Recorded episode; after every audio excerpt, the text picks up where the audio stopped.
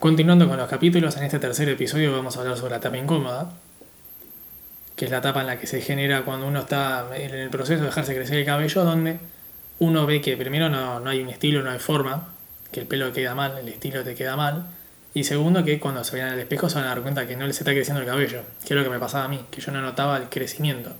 Pero bueno, les voy a comentar sobre todo cómo fue mi experiencia con la, tapa incómoda, cómo la, la viví, la superé, y también les voy a dar algunos consejos en caso de que ustedes ya estén en esa etapa o estén por iniciarla. Bien, yo cuando me corté el pelo por última vez, lo dejé crecer cuatro meses, y dentro de ese cuarto mes hasta el séptimo u octavo, porque creo que me duró tres o cuatro meses en la etapa incómoda, fue bueno, donde me volví loco intentando hacerlo crecer el pelo porque te das cuenta que no crece, no está creciendo, crece muy cortito muy chiquito el pelo y no te das cuenta.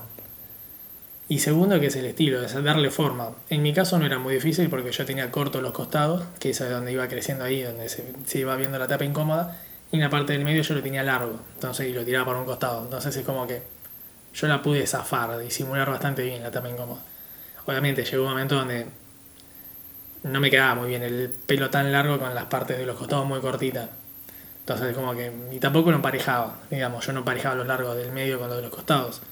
Pero digamos, no sufrí mucho lo que es eso, de darle el estilo al cabello para disimular esa, la tapa sí lo sufrí cuando me daba cuenta que no, no me crecía el pelo. Y bueno, también se hace muy largo el proceso, una etapa incómoda, dura 3-4 meses por lo general. A mí creo que me duró 4 meses y se me hizo eterno. Sinceramente fueron 4 meses eternos de, de que no crecía el pelo, no crecía, no crecía. Después, bueno, obviamente cada uno va a ir viendo si qué estilo le pueden dar a su cabello. Obviamente les recomiendo en todo caso bueno, ahora no, porque estamos en cuarentena, pero en caso de si no estuviésemos, en la cuarentena, bueno, vayan a la peluquería cada dos meses, tres, que es lo recomendable. Y bueno, se hacen un despunte y le dan un estilo al corte para disimular esa tapa. Pero bueno, no hay mucho más que decirles. Lo que les voy a recomendar es, en este caso, que si se están dejando que se el cabello, justo ahora en etapa de cuarentena es la mejor. Es la mejor, es la mejor decisión que van a tomar porque al no salir a la calle, salvo que tengan que trabajar, y bueno, su jefe les diga que tengan que, tengan que ir a, trabajar, si no, si se quedan en sus casas es la mejor opción porque no, nadie lo va a ver. Nadie lo va a ver, entonces no se van a preocupar mucho por el estilo. Se van a tener que preocupar solamente porque lo vean crecer y nada más. Pero bueno, en el caso que ya la hayan transitado, bueno, una, les comento que una vez que ya pasa la etapa incómoda, ahí sí se van a dar cuenta que el pelo les está creciendo.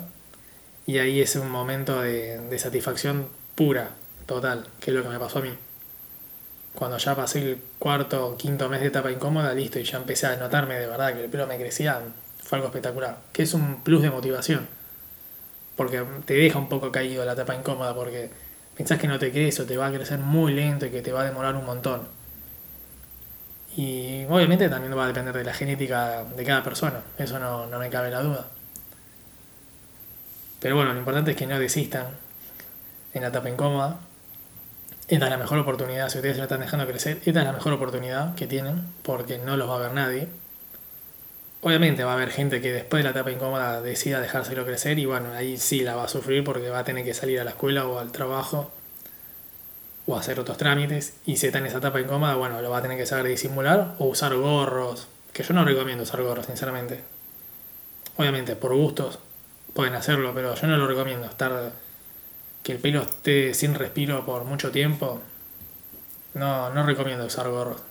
Como tampoco recomiendo que se hagan colitas o, sea tener pelo. Yo tampoco eso no lo recomiendo porque queda, queda muy dañado el pelo al estar tan tirado para atrás con mucha tensión que eso es lo que después en el futuro provoca las entradas, las entradas de cabello.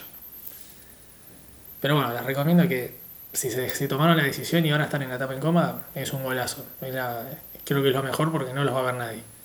Es lo mejor y solamente se van a tener que preocupar y se van a volver locos porque no les va a crecer el cabello. Pero no va a pasar por una forma de, de bueno, mira, tengo que ir a la escuela y no tengo un estilo, no sé cómo disimularlo, me queda mal el pelo. No, eso no va a pasar porque ahora van a estar todo el día en su casa. Entonces es la mejor, la mejor chance que tienen. Bien, y para ir ya cerrando el el podcast para no detallar mucho porque no hay mucho para decir en la etapa incómoda porque es cuestión de darle forma al pelo en todo caso y bueno, ver si te crece o no. Pero como ahora estamos en cuarentena, es la mejor opción y la mejor decisión que uno puede tomar porque no lo va a ver nadie.